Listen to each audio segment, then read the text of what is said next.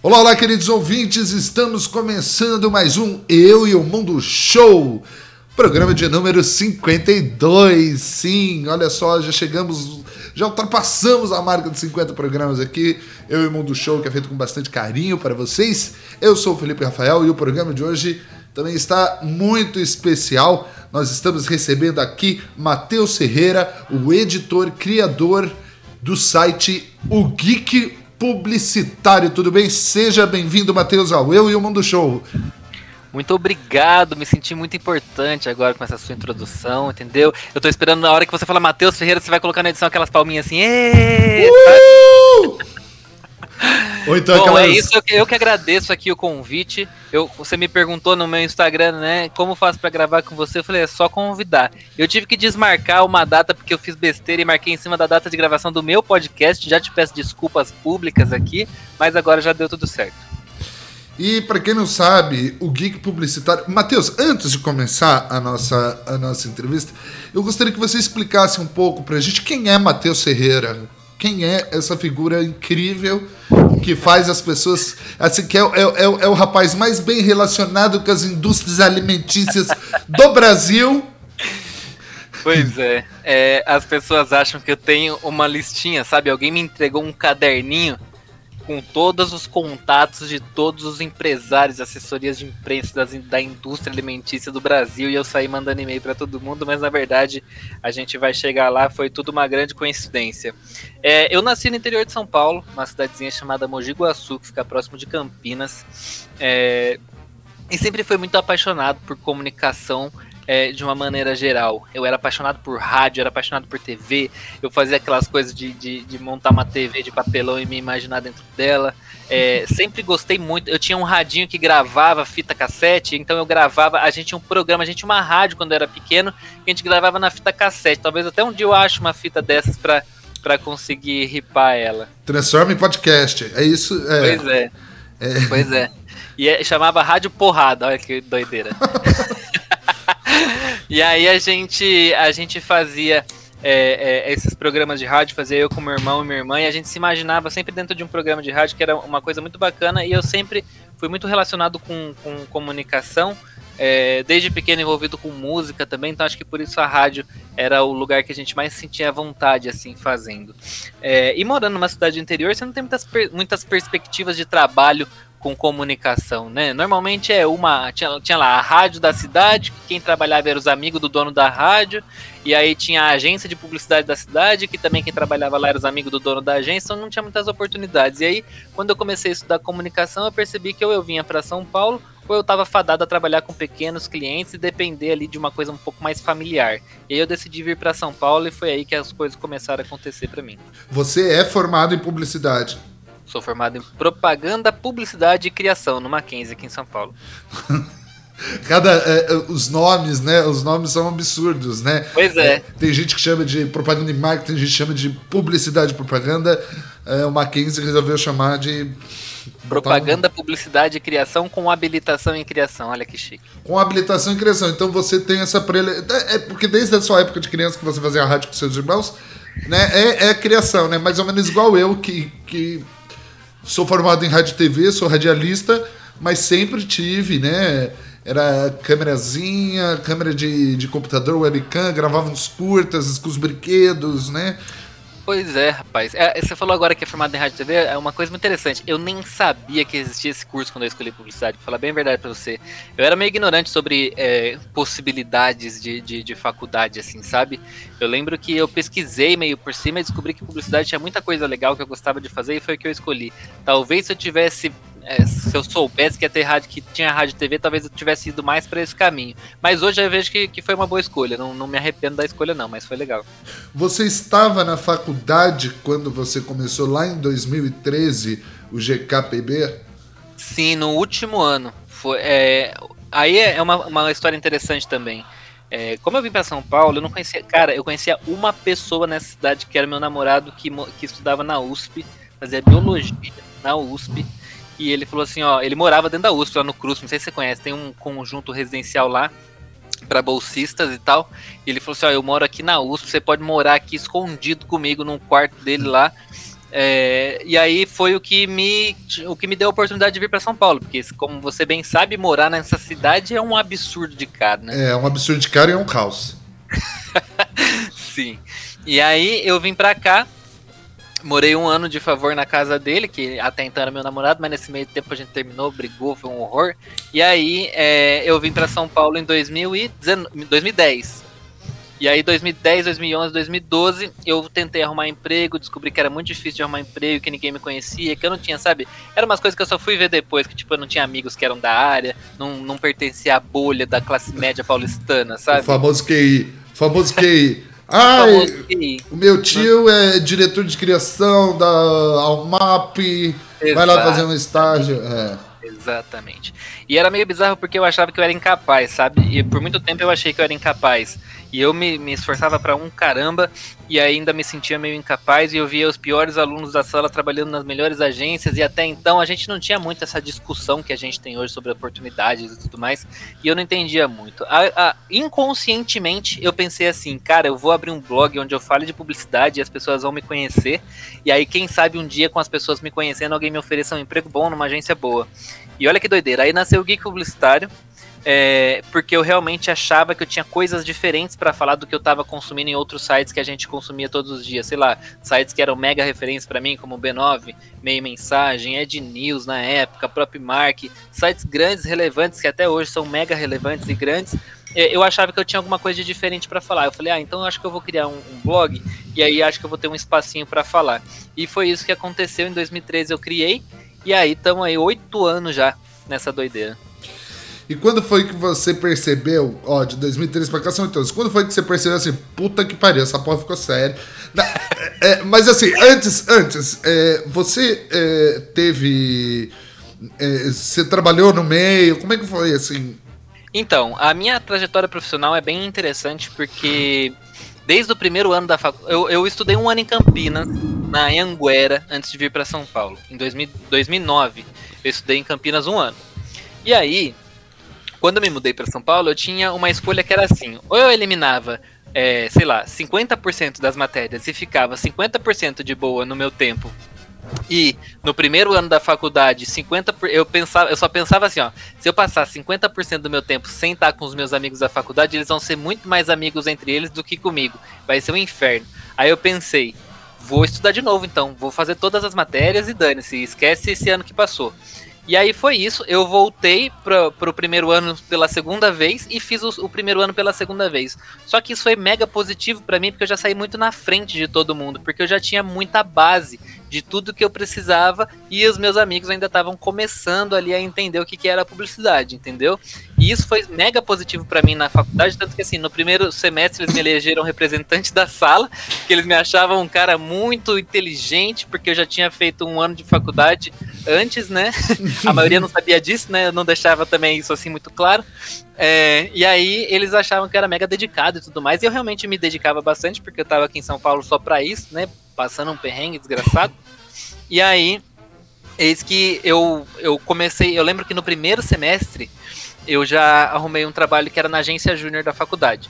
E naquela época foi o ano que virou que não podia mais, tipo, no ano de 2009 para 2010, não podia mais. Teve lá uma lei do estágio que não podia mais estágio não remunerado. E eu era não remunerado. E aí acabei ficando na ilegalidade, porque virou bem na hora que eu consegui meu estágio. E aí não podia mais estágio não remunerado, precisava fazer um monte de coisa, seguro de, de, de, de acidentes pessoais, um monte de coisa. E aí a agência falou assim pra mim, Matheus, acho que a gente não vai mais conseguir ter você como estagiário. Eu falei, caramba, hein? E aí eu comecei a procurar trabalho. Trabalhei numa empresa que chamava Que Bazar, que eu não sei se você conhece, é um tipo um bazarzão de roupa de grife que tinha aqui em São Paulo, que acho que nem existe mais hoje. Trabalhei nessa empresa, depois saí, trabalhei numa, numa agência que se chamava Cookie Web, que era uma agência focada em links patrocinados. Se você for pensar, a internet ainda, a comunicação digital tava.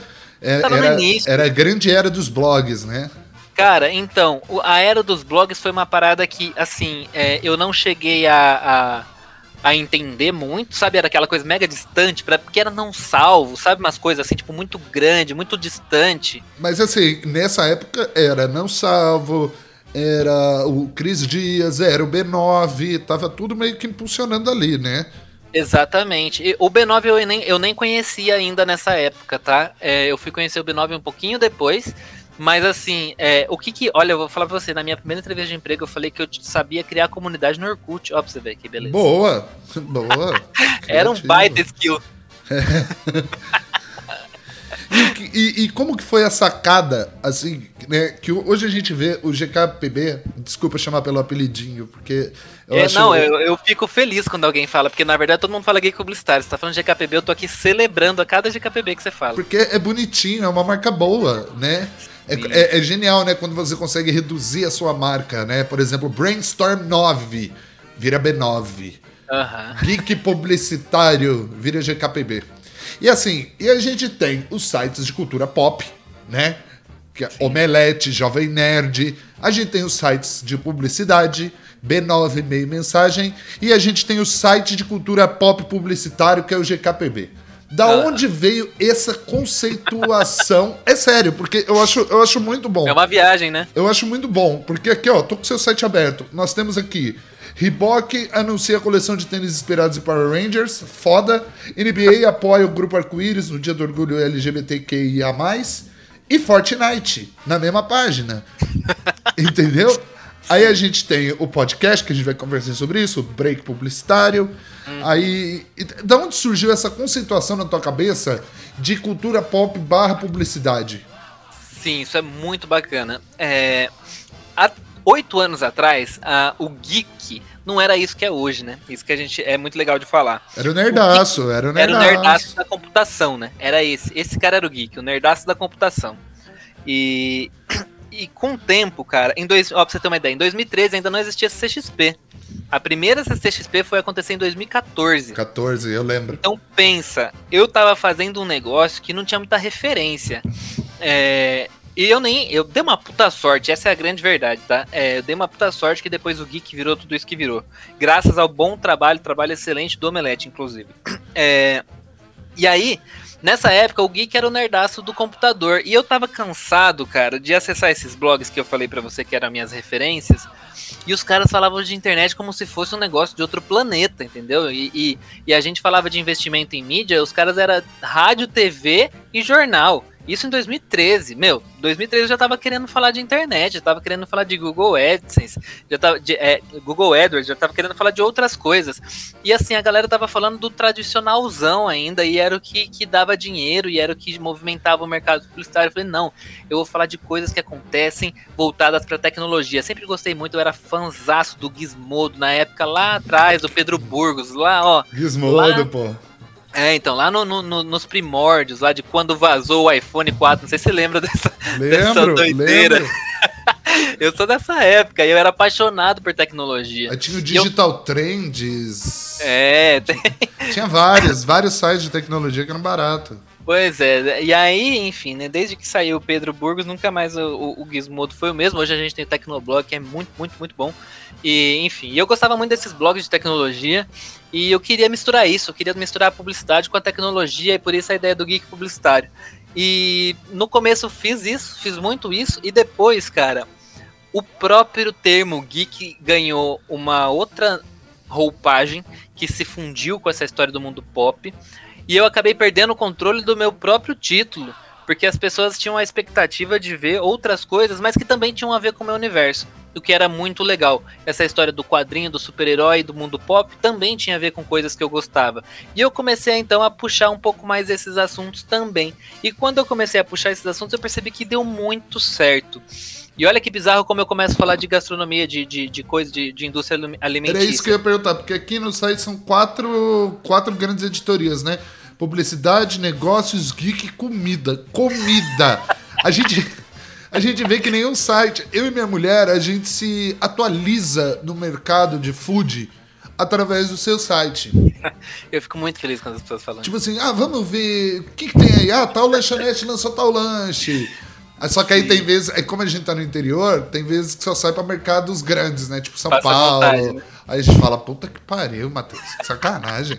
Porra. Mas é, é, é muito isso. Mas é muito, é, é, é, muito interessante. É isso que eu queria saber. Como que, onde você chegou nessa questão da comida, né? Porque é muito interessante. Totalmente por acaso, cara. Eu, como eu falava do, de universo geek, Eis que o McDonald's em 2014 lança uma coleção de Super Mario no McLanche Feliz. Eu lembro. E eu achei que tinha a ver. Foi a primeira coleção de Super Mario com o McDonald's depois de muito tempo, né? E aí eu falei, achei que tinha tudo a ver é, em falar sobre esse assunto.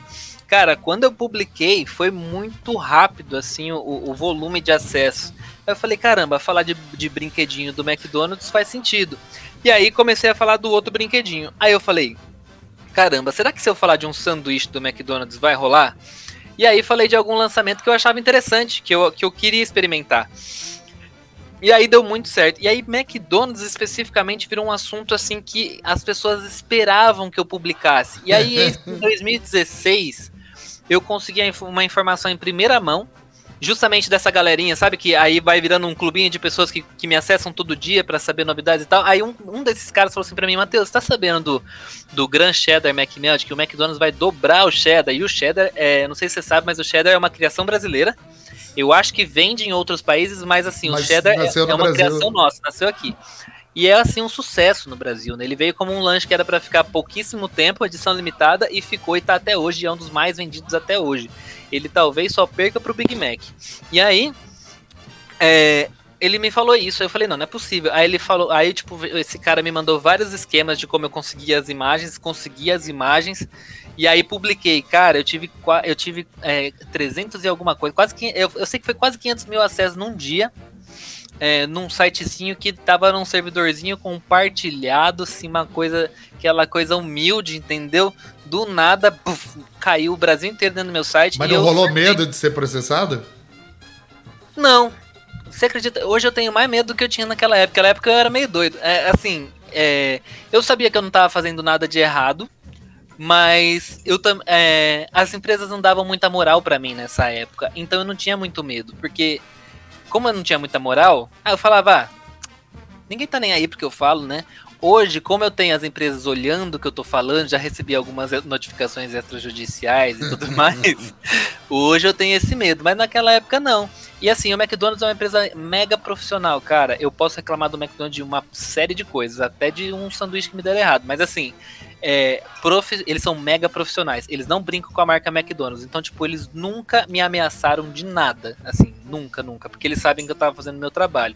E aí começou com essa brincadeira de, do, do cheddar e aí explodiu. E aí as pessoas acabaram até me cobrando e eu, e eu até consegui me livrar desse fardo faz pouco tempo, assim, porque eu acabei virando a referência de McDonald's no Brasil e eu me cobrava muito também para entregar essa exclusividade, essas novidades de McDonald's, sabe? Aí agora eu tô mais tranquilo.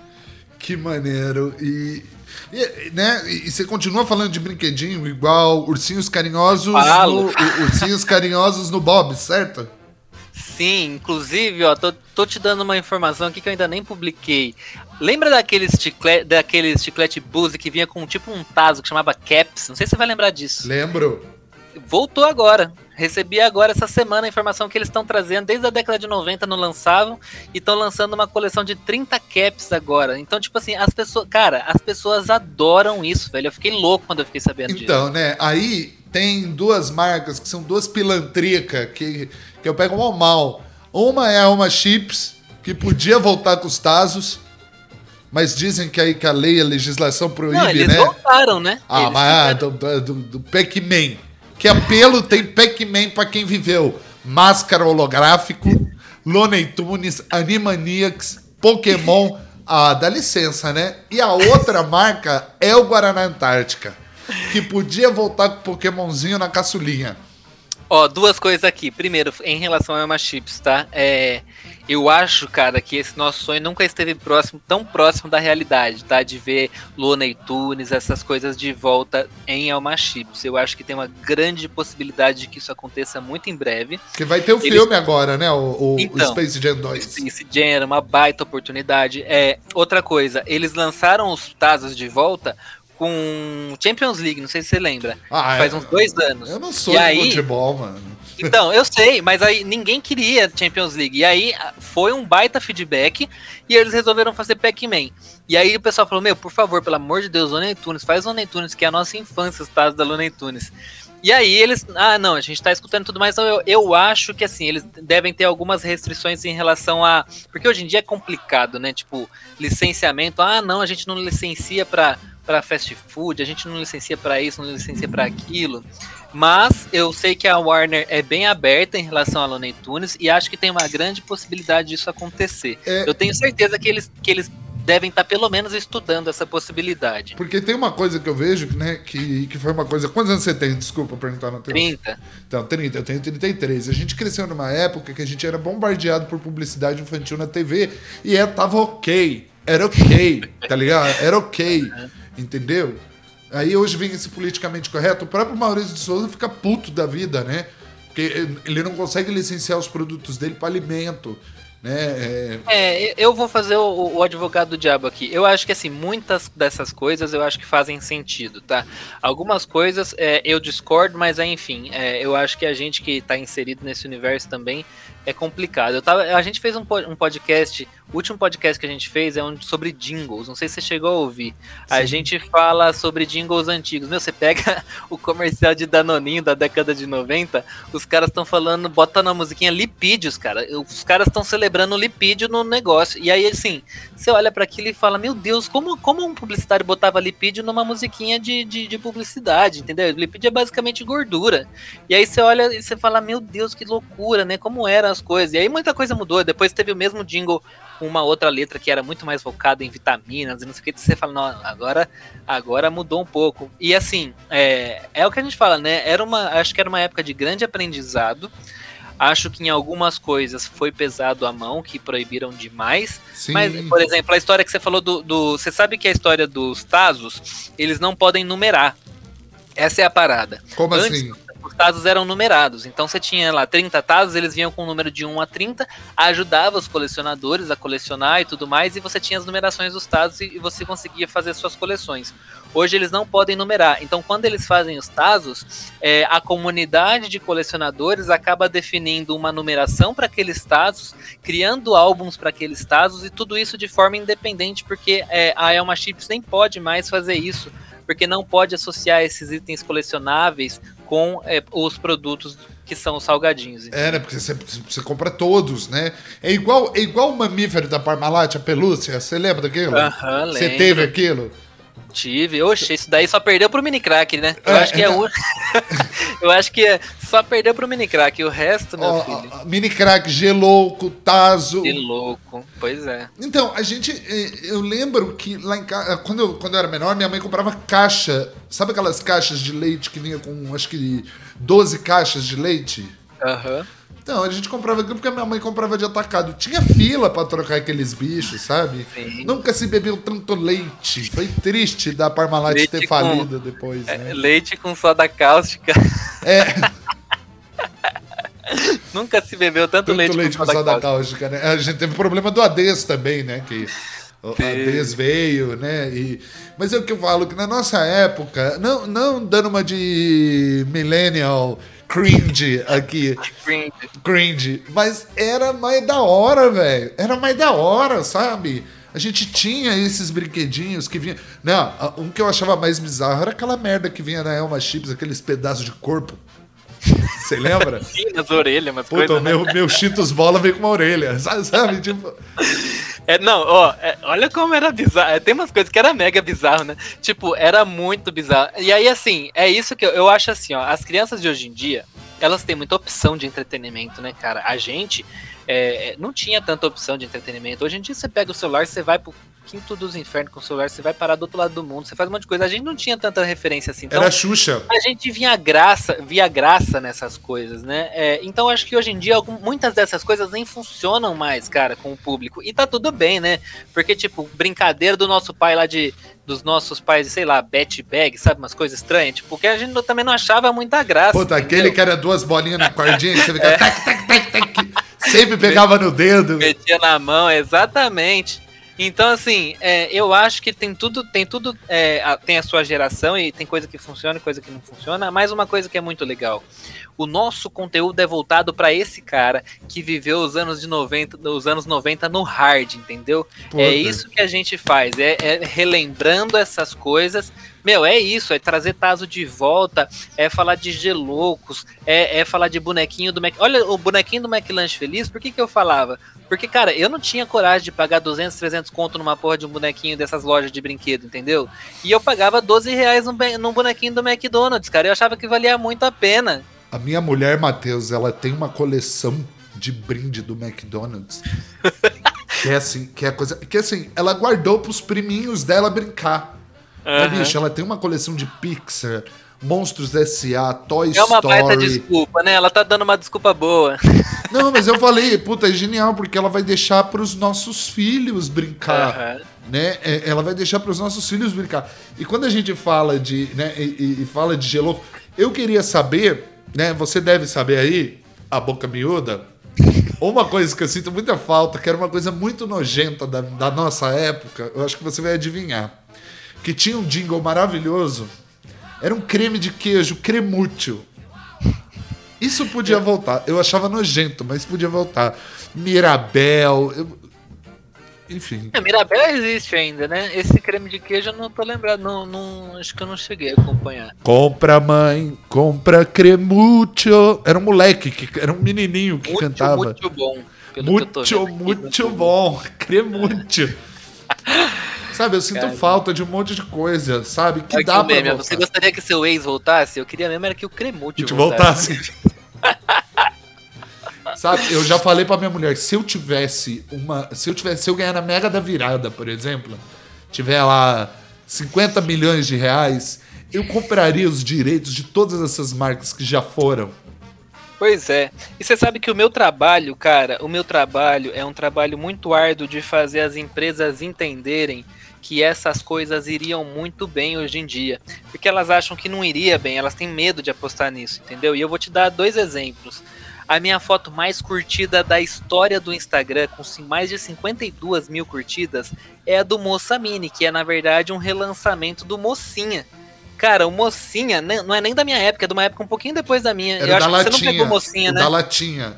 O do, o, não, mocinha era aquele do. Do, do, do saquinho. Tipo, do, do, é, do, saquinho, saquinho, exatamente. Era tipo um geladinho, né? Era uma Gel... parada. É. Era, era aquele saquinho tipo de geladinho. E aquilo fez muito sucesso, mas fez sucesso com a geração depois da minha. Eu sei lá se eu não peguei aquilo, porque eu não peguei aquilo, mas tem um público que, que não, ele vem até um. É de uma geração depois da nossa. É, então. É de uma galera, sei lá é, finalzinho dos anos no... que nasceu no finalzinho dos anos 90 ali, né? E, e você vê que a galera é apaixonada, e foi mais de 50 mil curtidas, uma loucura atrás disso. Pra você ter uma ideia, os, os estoques acabaram muito antes do que a Nestlé planejou. A Nestlé foi lá no meu post pedir, pedir desculpa pra, gal pra galera, Ai, tipo, ó, gente, acabou. Acabou, desculpa, mas a gente tá fazendo mais. Então espera que a gente tá fazendo mais. E, e, e essa relação, sim, e, é, porque memória afetiva, né? Essa galera é, que. É isso.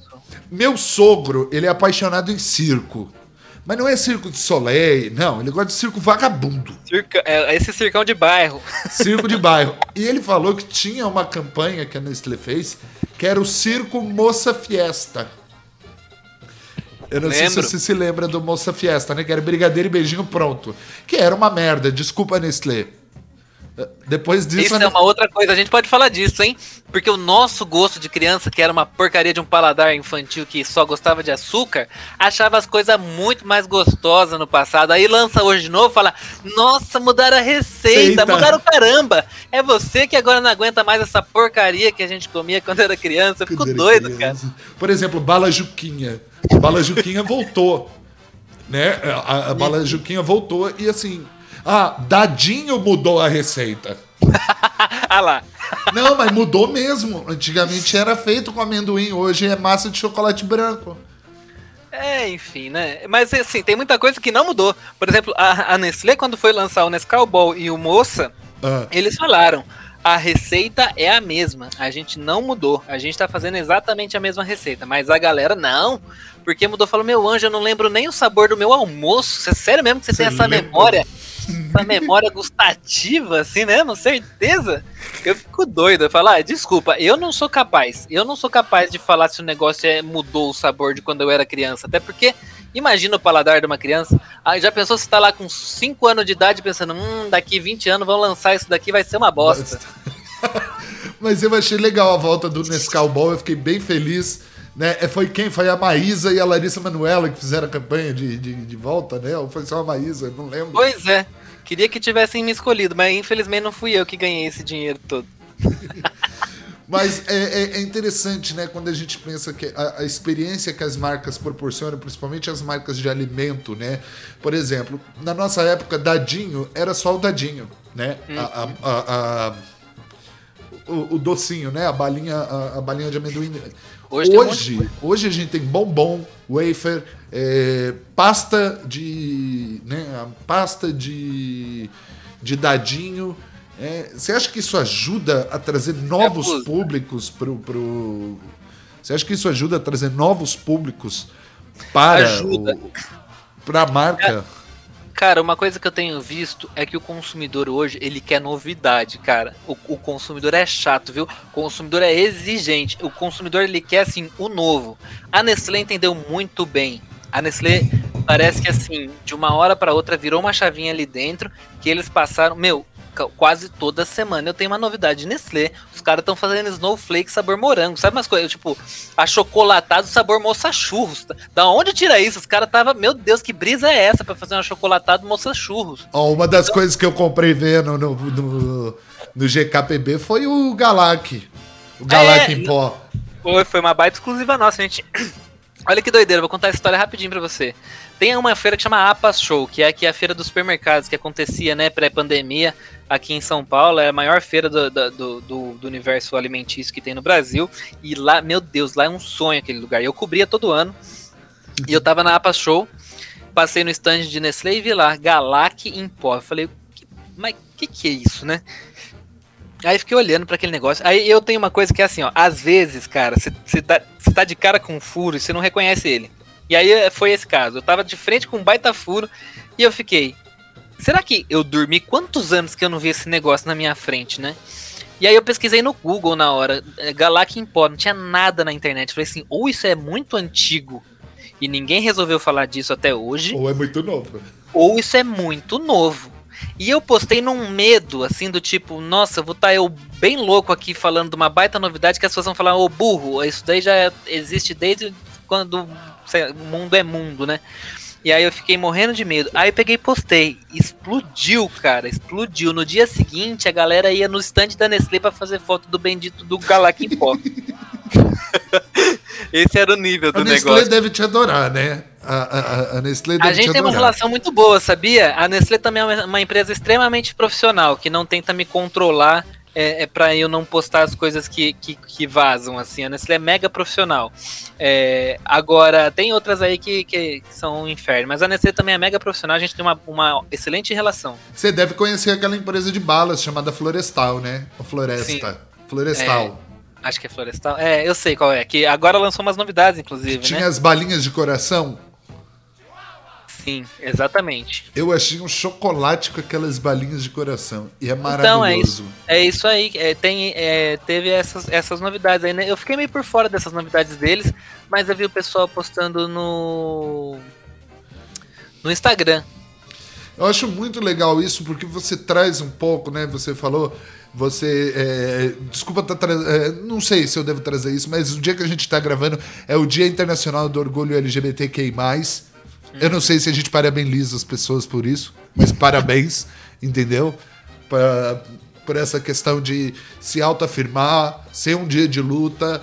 É, eu, eu acho muito interessante. E acho interessante também a forma que você aborda uh, essa questão no seu site. Né? Eu acho muito legal. É, da onde surgiu essa vontade sua de promover as iniciativas do é, LGBTQIA, das empresas, né? Eh, da onde surgiu isso? É, então, é, se você parar para conversar comigo e abrir o Geek Publicitário, você vai ver de onde vem toda essa doideira, da minha cabeça, né? Minha cabeça louca que, que vai, vai vendo as coisas e vai botando ali. É, inclusive, uma das minhas grandes ideias para o Geek Publicitário, né, agora GKPB, é, foi o fato de que na faculdade uma professora me apresentou uma revista que chamava Reader's Digest, que aqui no Brasil veio com o nome de Seleções. Não sei se você conhece essa Eu franquia. adoro, eu fui criado, não. eu fui criado, minha avó assinava, só que eu não gostava tanto da revista, eu gostava daquele catálogo que, que a minha avó comprava vinil, cassete do Ray Conniff, entendeu? Volta ao mundo em 80 músicas, sabe aquelas coisas? A avó era nível hard. E aí, é, qual que era a história desse, dessa revista? Essa revista, cara, era um apunhado de coisa aleatória que o dono da revista lá, o editor-chefe da revista, catava de tudo que ele via de legal no, por aí. Então ele fazia um apunhadão de de de coisas aleatórias que ele encontrando por aí e montou essa aqui também, que ah, em inglês o nome faz até um pouco mais, mais, mais sentido, mas é tipo uma, uma, uma, uma seleção, né? Se a gente pode traduzir o pro nome brasileiro também, era uma seleção, uma grande seleção de coisas aleatórias.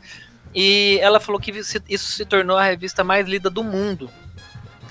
E ninguém entendia muito o motivo desse fenômeno, porque, meu, o cara não tinha muito um rumo para onde ir. E o Geek, é, quando alguém me questiona assim, por que, que você fala de tanta coisa diferente? Eu falo assim, é porque eu quero. Eu não tenho obrigação de falar do que as pessoas querem que eu fale. Eu falo de coisas que eu acho que são legais. E é muito louco porque as pessoas se identificam com isso. É isso que você falou. Você entra aqui, você tem publicidade, negócios, geek e comida. Você fala, que brisa é essa? Sabe? É, e eu gosto muito de, de, de trazer esse tipo de coisa para dentro do meu conteúdo. E a história do LGBT é, foi que, sendo gay, eu quase não falava disso, porque eu tinha muito medo de ficar marcado como a pessoa que falava.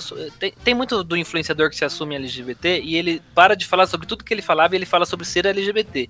E eu não quero ser um influenciador que fala sobre ser LGBT. Eu quero ser um influenciador que fala de várias coisas e que por acaso é LGBT. E eu comecei a trazer esse conteúdo com um pouco de medo até, de ficar muito marcado por causa disso, sabe? Mas eu via que não estavam falando dessas ações. Os outros sites não estavam dando a, a, visibilidade que eu gostaria que essas ações tivessem. E assim, a gente, meu, nem fui eu que comecei, foi um cara que chama Pedro Ribas que trabalhou comigo, que ele era mega ativista LGBT e ele começou a dar vazão a pautas assim mais as mais malucas, tipo a primeira ação da Pablo Vittar com a Avon. Se eu mostrar para você a foto da Pablo Vittar, você não reconhece ela, de tão diferente que ela tava. E eu quando vi aquilo quase não aprovei o post de homofobia mesmo, assim minha, de olhar para aquilo e falar: "Meu Deus, será que eu posto isso no meu site?" E assim, aos pouquinhos eu fui entendendo que, até por conta de não falarem muito disso, a gente começou a ganhar muito espaço falando sobre diversidade. E, cara, eu fico orgulhosíssimo de saber que a gente contribuiu muito para esse hype que a gente tá hoje, por exemplo, esse mês, essa loucura de um monte de empresa falando de LGBT, é muito graças ao trabalho que a gente fez também é, de dar vazão, de dar publicidade a esse tipo de ação, sabe? E é, isso é, é uma das partes mais legais do meu trabalho. E aí agora é, a gente não pode deixar de falar que muita empresa surfa né, nesse Pink Money, surfa nessa loucura da, da, do mês do orgulho, do orgulho LGBT, né? Sim. Mas na hora de contratar uma mulher trans, na hora de contratar um trans, acha uma merda, não contrata. Na hora de fazer uma ação, prefere pegar uma galera igual, né? Tipo assim, você vê muito isso ainda?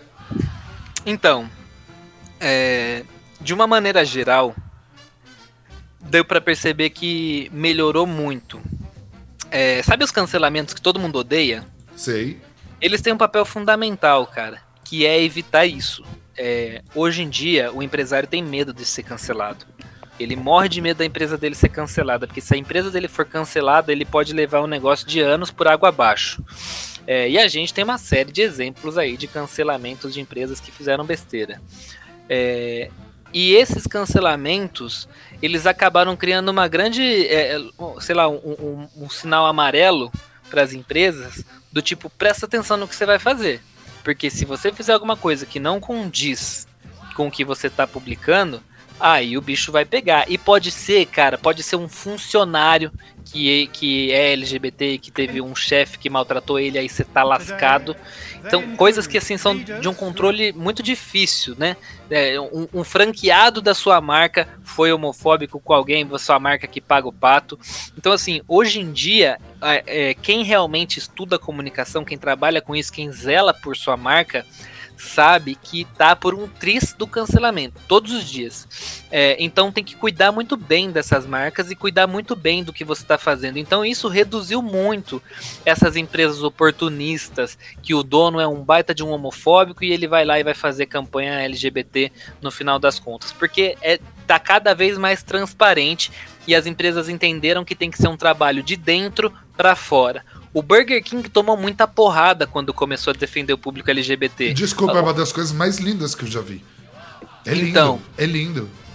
No, o Burger King, no, no, início, lá atrás, 4, 5 anos atrás, o Burger King tomou porrada. E foi uma das primeiras empresas. O Burger King abriu o, o caminho aí nesse grande mato que era o universo do LGBT, né?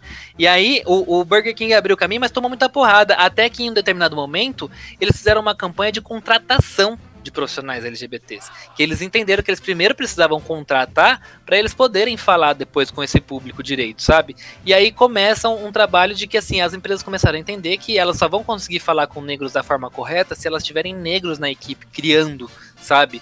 E elas só vão conseguir falar com gays se elas tiverem gays, só vão conseguir falar com trans se elas tiverem trans. E isso é tão óbvio, né? Parece tão óbvio hoje, mas era uma coisa que há cinco anos atrás era totalmente impensável. Os caras sentavam lá uma roda de homem hétero branco classe média numa sala para achar que iam fazer uma campanha LGBT. Não vai fazer, não vai dar certo. E falando de Burger King, a gente tem uma coisa muito engraçada. É, a gente tem uma, a gente tem uma coisa muito engraçada de que o Burger King, ele. Eu acho que ele ficou mais progressista, eu posso estar errado, depois que o Burger King veio para uma gestão brasileira. Uhum. Eu, tenho, eu tenho essa percepção, sabe? Botou o logo antigão, botou o logo retrô, começou a fazer mais piada. Já se fazia piada com, com a concorrência, né? Com o McDonald's, mas começou a fazer mais piada. É, eu lembro uma ação que eu participei de palhaço né? Se vista de palhaço e ganha um uhum. Whopper. Teve a história do, do. Lembra do Harry Potter também, que eles fizeram ano passado? Que você tinha. Não era Harry Potter, né? Era do dia das bruxas pro, pro, pro Halloween. Você ia de vassoura no Burger King e ganhava, ganhava lá o Whopper. Sabe, é muito divertido, porque isso, isso atrai. Deu merda aqui na minha cidade com shopping, que o dono do Sim. shopping era evangélico. Ele, ele proibiu a entrada de palhaços do shopping para comer no Burger King. E aí, o que, é, que é... acontecia? A galera ia tirar pedido no estacionamento. Os funcionários do Burger King tiveram essa noção. E não, e era um Whopper de graça. Então, todos os palhaços do estacionamento não podiam entrar no shopping, e os funcionários do Whopper, os funcionários do Burger King tirando, né? E eu amei também uma campanha de Burger King, só que não é aqui no Brasil, acho que é na, no Chile, eu não lembro onde era, que eles criaram o para combater o cinema que o cinema de algum país aí da América Latina é, liberou a entrada de, de, de alimentos desde que vendidos no cinema. Aí os caras desenvolveram um balde de pipoca, grandão assim. A tampa do balde tinha pipoca, mas você abria tinha um combo de Whopper com batata frita e. Então você via as pessoas saindo tipo pipoca do Burger King, chegavam no cinema, abriam aquela, comiam pipoca, abriam aquela tampa e tinha um combo lá. E o que, que, você acha da criatividade da publicidade brasileira? É, você que acompanha aí há oito anos mais a fundo assim essa, essa, essa questão, né? Porque eu não vejo você eu, eu não vejo você falando muito de cases gringos. Não gosto de falar, cara. Eu vejo. É, a maioria, né? Todos... Eu, eu acho uma estúpida. Eu vou falar aqui agora, pode ser que um monte de gente discorde de mim, faz to total sentido, pode discordar e tá tudo bem, a gente continuem acessando o GKPB, mas pode discordar de mim. É, eu acho uma baita estupidez, por exemplo, a história do Super Bowl. Tipo, aquilo não tem nada a ver com o Brasil, cara. Nada tem a ver com o Brasil ali. É, a gente não tem nada a ver com futebol americano. A gente nem entende como funciona. Eu nem entendo. Eu, eu, eu olho pro futebol americano e eu falo, ah, legal, muito interessante. Eu fui, tava nos Estados Unidos em 2019 e eu fui no, assistir um jogo de beisebol. Eu fiquei ali olhando e falando, bacana, muito interessante, tem ideia do que tá acontecendo. Passei o jogo inteiro tentando entender como é que funcionava o beisebol. E assim, o cara que me lê, não é esse cara classe média que tem acesso às coisas que estão fora do, do, do, Brasil, sabe? E o cara que me lê é um cara que tem uma história muito parecida com a minha. O cara não teve, o cara não fez um intercâmbio com 16 anos, tá ligado? Isso mesmo. A galera da publicidade acha que todo mundo fez um intercâmbio pra, sei lá, sabe, pra, pra Nova York, pra New Jersey com 16 anos de idade. E aí é isso que eu acho muito louco, porque eles vão falar de beisebol, vão falar de, de, de, Super Bowl, o maior evento televisivo dos Estados Unidos. Dos Estados Unidos, meu anjo. Aqui não tem nada. Aqui o Jornal Nacional dá quase a audiência do, do Super Bowl num, num dia, numa noite. Se o Bolsonaro falar uma besteira muito grande, passa. né? Então, assim, é, é, é entender que é, o, o, que o nosso, é, a nossa comunicação é essencialmente muito. Cara, comunicação é humanidade, comunicação é falar com pessoas. O brasileiro é muito particular, cara. Então é por isso que eu não gosto de ficar lambendo campanha gringa. Eu não acho que faz sentido, porque pouquíssimas coisas são aplicáveis. Tanto é que, se você pegar o BK, o que dá muito certo lá fora, eles muitas vezes nem trazem para cá, cara. Eles vão, eles, eles mais traduzem campanha que deu certo em português para fora do que fazer o, sentido inverso. Eles não fazem isso. Então, assim, eu acho que pouquíssimas campanhas de lá de fora funcionam. Aí tem site que faz, tipo, cobertura do Super Bowl. Tipo, você pega das campanhas, se, se 10% funcionaria no Brasil, é muito. Então eu não, eu não acho que faz sentido e não gosto muito dessa. Assim, dedicar editorias para Super Bowl, né, para Cannes, eu, eu, eu, eu acho legal como criativo. Eu acho legal ver o que, que os caras estão fazendo. Eu sei que não é a nossa realidade aqui, né? Mas, por exemplo, a gente tem muito evento de criatividade aqui que é foda. Festival PF, lá o, o, Quando eu falo que o Festival PF é um equivalente ao SXSW, todo mundo tira sarro da minha cara.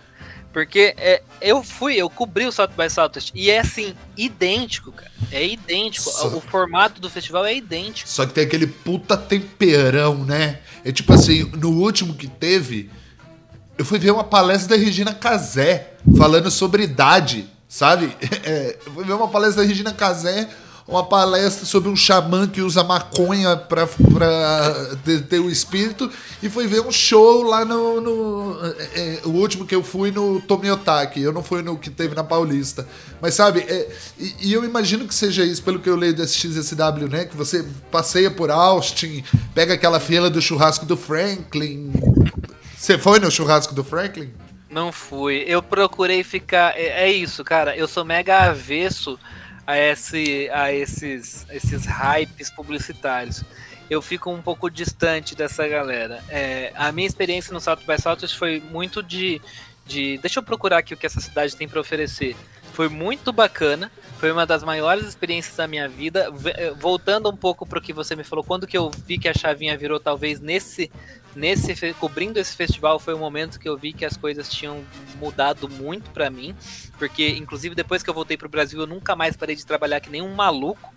É, e, e, e, estar lá vivendo esse festival foi uma experiência gigantesca, mas também me mostrou muito de quem era o Brasil. Para você ter uma ideia, ninguém acredita em mim, mas é verdade a gente, na discussão de diversidade na comunicação, a gente está uns 3, 4 anos à frente dos Estados Unidos. Os caras não sabem o que é diversidade. Os caras estão começando a discutir inclusão de latino na comunicação. Você tem noção? A gente chega lá, vira latino. E aí você vira latino, você não sabe muito bem o que é ser latino, entendeu? Você é obrigado a entender o que é ser um latino nos Estados Unidos, que é o cara da vida desgraçada que vai tentar uma vida boa lá nos Estados Unidos, porque lá é a América, o país maravilhoso onde todos querem estar. Até então, hoje quando... tem esse pensamento ridículo, né? O Depois... Em Austin, Austin, o pessoal fala para mim que estar em Austin é tipo estar no Mato Grosso, sabe? Cê, cê, cê, é, é, Austin é o ápice do, do, da vida do campo, assim, sabe? É, é, o mais moderno que tem da vida do campo dos Estados Unidos e eles, eles, eles não têm uma convivência muito grande com, com, com culturas de fora. Eles têm uma. Mesmo sendo capital do Texas, não tem uma, uma grande convivência com a cultura que é de fora. Dallas tem muito mais, inclusive, do que Austin. E aí você vai para Austin, quando você começa a falar, os caras falam: mexicano? Você é mexicano? Ah, Porque tá muito perto fuder, ali, né? né? Tá muito perto da fronteira. Tá, é uma das cidades também que as pessoas vão muito quando, quando cruzam a fronteira. E aí eles falam: é mexicano? E aí já muda a cara com você. Teve caso de o vendedor do Wendy's não querer me atender porque não entendia direito o que eu falava. Meu, é tipo você ser humilhado pelo vendedor do girafas no Brasil, entendeu? Você fala, caramba, tô valendo nada. E é muito, muito doido, assim. É, é, é uma, uma coisa de outro mundo a forma como o americano se enxerga distante e diferente do, do resto do, do pessoal da América Latina. E, e você vê, né, que eu tenho uma amiga da minha, da minha mulher que cresceu com ela, sempre teve o sonho de ir para os Estados Unidos. Chegou lá, engravidou de, engravidou de um alcoólatra. Meu Deus. Que, sabe, e, e tá nessa, nessa coisa. Será que eu volto? Será que eu não volto? Quero ter meu green card. Sabe, essa coisa não cabe mais. Apesar do tudo bem, apesar do Brasil hoje, espero que até o ano que vem, né? Ou antes, dependendo do que acontecer na CPI, é, caia esse traste que é o nosso presidente, né? Porque, desculpa, a gente é um povo educado, a gente é um povo criativo, pô, é só a gente ver. Eu sei que prêmio não significa bosta nenhuma. Mas quantidade de coisas que a gente ganha em cane pela, por criatividade, Isso, sabe? Não tem incentivo nenhum, cara. A gente não tem incentivo nenhum à criatividade nesse país. Que incentivo a gente tem a criatividade aqui? Aqui a gente é criativo porque a gente ama a criatividade, cara. Se a gente não amasse a criatividade, a gente não era criativo, não. A gente ia fazer qualquer coisa que dê dinheiro, porque criatividade dá dinheiro no, no Brasil, não. Quem ganha dinheiro com criatividade no Brasil, cara? É uma é a nata da nata da nata, que é ali a, a porcentagemzinha do 0,0001% que trabalha em boas agências de publicidade. É, que inclusive já é uma coisa que está acabando, né? Esse modelo de grandes conglomerados de, de megas agências, né? Tá acabando. E eu acho que está na nossa mão, assim. Eu com a minha produtora de podcast, você com o seu site, né? Com o seu podcast. É. E como que surgiu o break publicitário? Conta pra gente. Porque assim, você não tinha podcast, eu ensaiei várias vezes para te oferecer meu serviço, aí quando eu tomei coragem, pum, você já tinha. Isso é bem legal também. É, eu não consumia podcast e eu sou meio avesso a criar o conteúdo de algo que eu não consumo.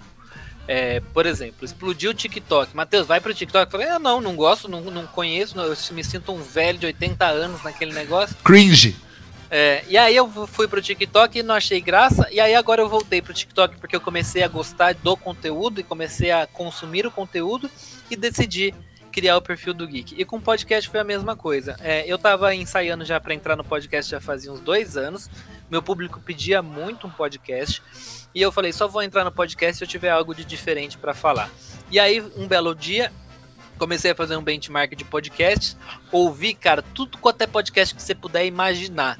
E aí é, eu, eu comecei a entender várias coisas sobre o universo do podcast. É um mercado em ascensão, é um mercado com muita gente, mas para pegar alguma coisa boa ali, você tem que fazer uma baita de uma seleção incrível, porque é muita gente produzindo conteúdo totalmente aleatório. E quando eu fui para o podcast, eu entendi que tinha muita gente querendo falar sobre tudo. Então você ia lá, tipo, ah, é um podcast que é sobre mundo pop. As pessoas fazem lá um, um episódio sobre relacionamento. Você fala, sério? Sério mesmo que você tá fazendo isso? Porque assim, tem nada a ver com você. Que, que você não fala de coisa do mundo pop? Você não fala de cinema, você não fala de, de série, você não fala de novela. Você vai fazer um, um podcast sobre relacionamento. E aí todo mundo no podcast quer falar sobre tudo, cara. Aí eu, eu observando isso, eu comecei a entender que eu achava que tinha um, um, uma lacuna muito grande para quem era objetivo no universo do podcast. E eu queria um podcast objetivo. Se você ouviu nosso podcast, nosso podcast começa com a gente se apresentando, a gente faz a escalada inteira do que a gente vai falar no nosso programa inteiro, a gente vai para a vinheta e a gente começa já com o assunto. Meu, eu ouvi um podcast que o cara, depois de 17 minutos, ele falou assim: Agora a gente vai entrar então na introdução do nosso podcast. Eu falei, depois de 17 minutos, meu cara. Depois de 17 minutos você quer entrar no assunto. Não. Sério mesmo que até agora você estava devaneando sobre a sua vida aqui. E aí eu, eu fico doido. Aí eu falei, não, tem uma baita lacuna aí dentro do podcast para quem é, é, tem mais coisa para fazer da vida, sabe? E aí eu, eu falei, não, eu vou, vou montar o nosso podcast. E aí, duas premissas básicas. A primeira, ser objetivo. E a segunda, falar sobre coisas que eu estudei para falar e que eu entendo, que é marketing e comunicação. E então, comida, então, e comida. E comida. então você nunca vai ver a gente falando sobre relacionamento, por exemplo, entendeu? Você nunca vai ver a gente falando especificamente no Break Publicitário, tá? Pode ser que um dia eu crie um outro podcast que fale de outra coisa. Mas no Break Publicitário você vai ver a gente falando sobre marketing e comunicação, que são coisas que a gente se propôs a falar. E assim, quando a gente cria uma coisa, a gente cria com aquilo, por exemplo, o Eu e o Mundo Show, né?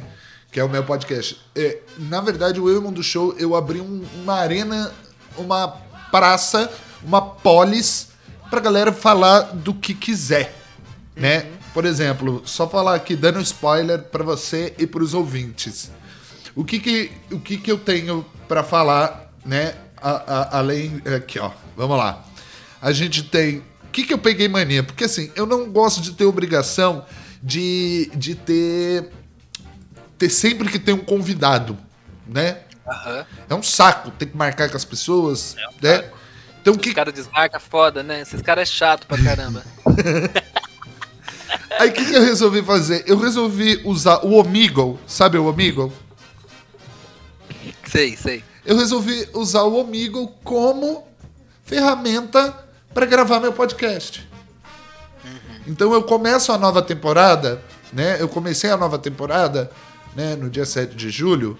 Inclusive, se vocês não escutaram, vai ter link na descrição do primeiro programa da nova temporada, que eu gravei com umas meninas que estavam quarentenadas juntas no Omegle, porque uma delas quebrou, quebrou as duas pernas e, a- e as amigas de faculdade foram ajudar Caramba. bati um papo com elas. Aí depois eu conheci uma menina de, de Mogi das Cruzes que era sommelier de energético. A gente bateu um papo sobre energético e logo em seguida eu emendei com um streamer que, que tava no Omigo fazendo streamer de jogos. Né? Conheci um baiano que tava fazendo um sonzinho e aí a gente conversou sobre música. Entrevistei o Gabriel que está na Itália, então a gente falou sobre a, a- a pandemia na Itália. Ou seja, é, é uma puta ferramenta, o amigo. Tudo bem, tem um monte de piroca, criança. é, demora, né? Quando eu vou fazer um. um- Não, o Instagram tá quase a mesma coisa. quando eu vou fazer um, um- um papo com estranhos, né? Que é o nome desse quadro, né? Eu, eu, eu fico lá, é, é tipo assim, é uma hora procurando para meia hora de gravação, entendeu? Quando eu acho alguém bom, né? E aí é engraçado que você falou anteriormente, quando eu vou para as salas em inglês, né? Eu tenho, eu tenho uma brincadeira que eu faço assim, posso ensinar, posso ensinar palavrões na minha língua? Aí eu falo que eu sou do Brasil. Aí as pessoas, você fala espanhol? É. Tô- tem, inclusive tem um macaco aqui do meu lado, aqui agora. E uma bananeira no quintal da minha casa. E aí a galera corrige. Tem uma galera muito engraçada, principalmente os europeus, quando estão em grupo. Não, cala a boca, ele fala português. Sabe, tipo assim, é muito bom, assim. E, e como é que funciona a curadoria de conteúdo pra você? Porque você deve receber uma caralhada Nossa, de release, de produto, né? É, você faz o conteúdo em vídeo, você faz o podcast, né? E, e- e como que você trata essa diversidade de conteúdo, né? Igual eu falei pra você, é, quando surge uma pauta, por exemplo, eu tava conversando com a Lívia da Drone, né? Que é uma assessoria de imprensa, inclusive ela te mandou um beijo. eu gravei com ela pra falar com ela de novo. Sim, ela está- tá, tá me mandando pauta, né? Que ela, ela participa das gravações e, e ela viu que comigo não tem. É, é isso aqui, tudo que a gente tá falando aqui vai ao ar, entendeu? Eu não edito, porque eu acho uma sacanagem, tá ligado? Eu não edito. Se o programa é três horas, vai ser três horas que eu vou publicar. Não tenho vinheta, você viu que eu só faço lá a chamadinha. Olá, ouvintes, tá no ar mais um Emo do Verdade, Show. Gostei da objetividade. É assim que tem que ser. Entendeu? Porque o importante tá aqui, tá no nosso papo, entendeu? Tá na nossa conversa, né? E, e como que você lida, assim, hoje você tem uma mega equipe, uma mega redação, ou é só você, você que edita tudo, você, como é que funciona, assim? Ó, é, hoje eu tenho duas pessoas que escrevem no site pra mim, que são totalmente dedicadas a escrever para o site. É, fora elas, tem eu que escrevo, tem o Tom que é colaborador, que escreve às vezes, e a gente não consegue dar conta de, sei lá, 5% do que chega. É muito volume, é um volume assim muito grande de pautas. É, e a gente vai peneirando dessas pautas as coisas que a gente acha relevante, que a gente acha que tem a ver com o nosso público. Eu tenho um grande desafio, cara, por eu falar de muitas coisas diferentes, é um desafio para os meus funcionários entenderem qual é a pegada do GKPB. Para você ter uma ideia, quando eu fui procurar um estagiário, eu fui e divulguei no meu Instagram. Eu divulguei nos meus stories que eu queria um estagiário. Por quê? Porque eu queria alguém que me acompanhasse, que me seguisse, que tivesse ideia do que, que é que a gente fale. E veio trabalhar comigo a Kelly, que tinha essa pegada. Depois de entrevistar uma pancada de gente, eu entrei, entrei em contato com ela, achei que ela tinha pegada, ela conhecia o site, ela acompanhava o site e ela começou a trabalhar comigo. Então, assim, precisa de um olhar muito treinado para entender sobre o que o público gosta, e aí isso você leva um tempo, porque você precisa ir vendo as estatísticas do que você publica, né? Então a gente tem as estatísticas para falar pra gente do que, que as pessoas gostam, do que, que as pessoas não gostam, e também tem coisas que eu acho que a gente tem que falar. Por exemplo, se é uma pauta sobre LGBT, eu acho que a gente tem que falar. Independente se eu acho que vai ser uma coisa muito legal ou não. Graças a Deus, hoje em dia dá até para escolher. Hoje em dia a gente consegue escolher pautas, mesmo que sejam de assuntos que a gente, que eu acho que a gente precisa falar, mas a gente consegue dar uma selecionadinha no que é melhor. Mas o meu negócio, cara, é criatividade e inovação. Se você parar para observar qualquer post que está dentro do nosso site, ou ele está dentro de criatividade, ou ele está dentro de, inova de inovação. Ou é alguma coisa nova, um novo produto, um novo sanduíche, um novo, sei lá, qualquer coisa, ou é algo que é realmente criativo e diferente. É isso que é a base do nosso conteúdo, é nisso que a gente se, se, se escora e é nisso que a gente acredita muito que o público que acompanha a gente gosta de ver também. Muito bom. Eu, eu acho é muito legal, poderia conversar horas e mais horas aqui com você, porque é, é, é muito bom, muito interessante é, trocar ideia com você. É, enfim, eu gostaria de agradecer muito. Eu acho que os meus ouvintes sabem onde você está, mas faça a sua propaganda. Onde é que a gente encontra o Matheus e o GKPB? Sou um péssimo, sou péssimo para fazer propaganda de mim. Sabe aqui em casa de Ferreira Espeta de Pau? É, eu sou esse cara, eu, eu sou horrível para fazer propaganda. A primeira palestra que eu fiz na minha vida, eu não falei nem meu nome. Eu apresentei a palestra inteira e me perguntaram qual que é seu nome, moço? Eu falei, putz.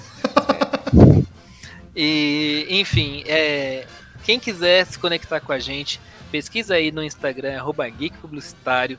Quem quiser conhecer o nosso portal de notícias é o gkpb.com.br todos os dias, de segunda a sexta-feira. Eu garanto para vocês que vai ter conteúdo novo, fresquinho, de coisas que estão sendo. que estão aparecendo primeiro ali. É, e, e eu tenho certeza que se você gosta de conteúdo criativo, de novidades, você vai curtir o nosso conteúdo. E mandem direct lá para mim, que eu respondo 100% dos directs que as pessoas mandam para mim lá.